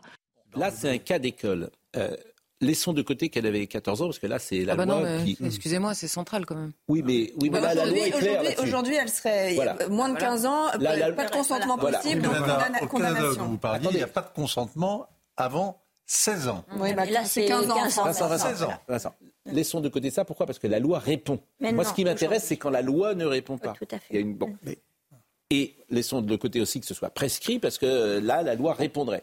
Si, par exemple, une jeune femme de 16 ans, c'est arrivé, par exemple, euh, ou 17 ans, elle va avec un homme de 45 ans, et que 5 ans plus tard, elle dit ce qu'elle dit. Donc là, la loi peut encore euh, intervenir. Euh, la loi peut intervenir. Elle dit, moi, j'étais pas consentante, j'ai été violée, mais j'étais quand même dans son lit. Bon, qu'est-ce que vous faites? Qu'est-ce que vous faites? Non, ben, Pascal, pardonnez-moi, pardonnez-moi, la, ministre, mais là, justement, la, procédure va jouer son rôle. Là, il ne suffit pas, et, moi je ne mets pas en cause, encore une fois, la parole de la plaignante. Parce qu'on est victime lorsqu'on a été condamné. Avant, on est plaignant. Hein, parce que les, noms, les, mots ont un sens. Donc on a une procédure. cette, cette personne va accuser, elle accuse donc un metteur en scène avec lequel elle a vécu en disant qu'elle était donc complètement sous emprise. Très bien. Sa, parole n'est pas mise à l'écart. Une procédure est ouverte. D'ailleurs, elle est prescrite. Mais oublions. Euh, oublions. tous les autres dossiers qui, du coup, ne peuvent pas être faits parce qu'on s'intéresse à ce cas qui est prescrit. Parce que cette personne est célèbre. Parce qu'il y, a des gens qui ne bénéficient pas d'autant de, comment dirais-je, de prestations, de diligence, alors qu'elles sont également des victimes ou des plaignants. Elle parle peut-être pour les autres et, il y a, une vertu pédagogique à cette prise de parole. Parfait. Important. Très important. Deuxièmement, ensuite, on doit quand même interroger la personne qui est accusée pour qu'elle se défende. Et ensuite, on va quand même mesurer les preuves que cette personne apporte à l'appui de ses déclarations. Sinon, c'est trop facile. encore une fois, je, ne souhaite à personne euh, ici d'être accusé, d'être accusé à tort. Heureusement qu'on peut se défendre, parce que c'est, pardonnez-moi, mais c'est le côté pratique. Lorsque vous êtes pris dans, le, dans, la machine judiciaire et que vous, vous devez vous défendre, notamment par exemple dans le milieu du cinéma, vous avez parlé de Depardieu, je le reprends. Depardieu, il tournera plus. Or, il a été condamné, Depardieu, au moment où on se parle. Il a fait l'objet d'un procès. Et de par Dieu, j'ai lu, on ne veut même plus passer ses films sur une chaîne. Alors, moi, moi je veux bien que, entre guillemets, ça soit un salaud, peut-être. Peut-être, mais aujourd'hui, ce n'est pas prouvé. Alors, on peut, bien évidemment, prendre les principes au prétexte qu'il faut libérer la parole, mais à ce moment-là, c'est plus une société. C'est le Far West. Deux choses. D'abord, est-ce qu'il y a la question euh, accusée à tort Il y a quand même, on, réalise qu'il y a quand même, ça arrive, mais que la majorité des femmes qui dénoncent des viols ou des violences sexuelles dont elles disent avoir été victimes, il y a assez peu d'affabulatrices. Il y en a, ça arrive, il y en a assez peu. Et ensuite, encore une fois, le, constat, il est, il est fait, et il n'est pas fait par moi en tant que Noémie Michou, journaliste, il est fait par des professionnels du droit qui disent on a des difficultés dans certains cas où... Madame Rome, il nous reste deux minutes, on va voir le, journal de Somaya Labidi. Je trouve que c'est un sujet passionnant, c'est pour ça que je voulais qu'on le traite pendant 35 minutes. Et vous voyez, au bout, on n'est même pas au bout. Et donc, il faut qu'on fasse une deuxième version. Il faut que vous reveniez. Franchement, je suis pour. Hein, la semaine prochaine, si on est tous les trois, mardi prochain, vous revenez. Moi, ça me... je trouve que c'est un sujet passionnant.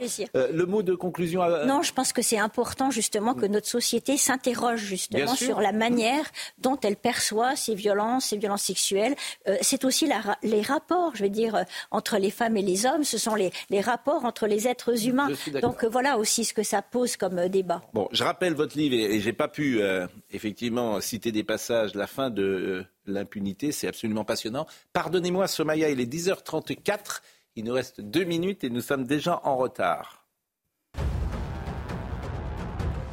Face à la menace d'une grève, l'appel à la responsabilité du patron de la SNCF, Jean-Pierre Farandou, demande aux syndicats de réfléchir et ajoute qu'il ne peut pas dire oui à tout sans mettre en péril l'unité sociale du groupe. De Matignon au Palais Bourbon, au Palais Bourbon, l'ancienne chef du gouvernement et ses neuf ex-ministres de retour à l'Assemblée aujourd'hui. La désormais députée Elisabeth Borne siégera la commission des affaires étrangères. Et puis la cybersécurité au cœur des inquiétudes. un record de rançon a même été établi en 2023 avec un bond de 40%. Et la principale raison de cette hausse, c'est que les entreprises sont prêtes à payer beaucoup. Euh, je parlais tout à l'heure du papier signé. Il y a les applis de consentement sexuel. Euh, des applications mobiles proposent de signer un contrat de consentement avant de coucher avec quelqu'un, une façon d'éviter tout malentendu, du moins en théorie. Euh, euh, je pense qu'on peut faire un deuxième euh, chapitre parce qu'on n'a pas terminé malheureusement. Je vous remercie vraiment grandement, euh, Noémie. Parce que huit condamnations justement, qui, qui, enfin, huit non condamnations, hein, c'est ça. C'est ce qui légitime aujourd'hui, en effet, d'un autre côté, une justice parallèle sur les réseaux sociaux. Voilà. Oui, mais que, ça, c'est un élément, pardon. Et le fait que beaucoup de jeunes femmes un élément important. renoncent, en fait, elles vont même pas, elles, ne se lancent même pas dans le parcours judiciaire. Non, mais c'est un, un, sujet sujet extrêmement important. Il faut protéger, bien sûr, toutes les femmes. Et protéger accessoirement ses enfants. Hein. Parce que je dis de oui, elle avait 14 ans, je suis désolée. convenez que euh, c'était vrai dans l'entreprise avec des témoignages que nous avions. Longtemps, quelques hommes se sont comportés mmh. n'importe comment. Mmh n'importe comment. Et que depuis la révolution bah ça s'est arrêté. Et quand si on tout le monde dit stop, parce que à force de dire que tout le monde le savait, tout le monde voyait le comportement et personne ne disait rien, là c'est peut-être une éducation à dire stop collectivement. Oui. Bah oui, bah donc tout à l'heure quand je parlais de l'éducation de tous, mais, pas seulement des agresseurs, ça me semble important quand même. Parce que moi, j'ai déjà vu des trucs, faire, bien sûr. Bah Les gens laissaient faire. Vous ah Et par ailleurs, ça a été parfois encouragé, hein, cette Dans ambiance. Les. Bah oui, bien sûr. Bah oui, bah c'est au moins euh, la société a changé. Bah c'est bien. C'est bien quand même, je, il me semble que c'est bien. Bon, je remercie grandement Isabelle Rome, merci vraiment Noémie, Maître Garbarini, euh, merci, euh, beaucoup. Euh, je précise que vous êtes corse, comme votre nom ne le dit pas. Et que Pascal Pierre, vous nous avez apporté, vous avez tenté de nous, de nous acheter, hein, de nous corrompre avec des, des, des comment ça s'appelle, canistrelli? Oui, à la noisette. Canistrelli. Ben on, va, on va pouvoir les, les prendre après. D'abord, je remercie beaucoup. Ben, L'hospitalité corse n'est pas un vain mot. Et la générosité corse, on est très écouté du côté d'Ajaccio, de Bastia, de Calvi, de Porto Vecchio. Donc on salue tous nos amis euh, corses. Antoine Garchette était à la réalisation. Ludovic Liebard était euh, à la vision. Merci à Thomas qui était au son, Marine Lançon, Benoît Bouteille. Toutes ces émissions sont retrouvées sur cnews.fr. Jean-Marc Morandini dans une seconde.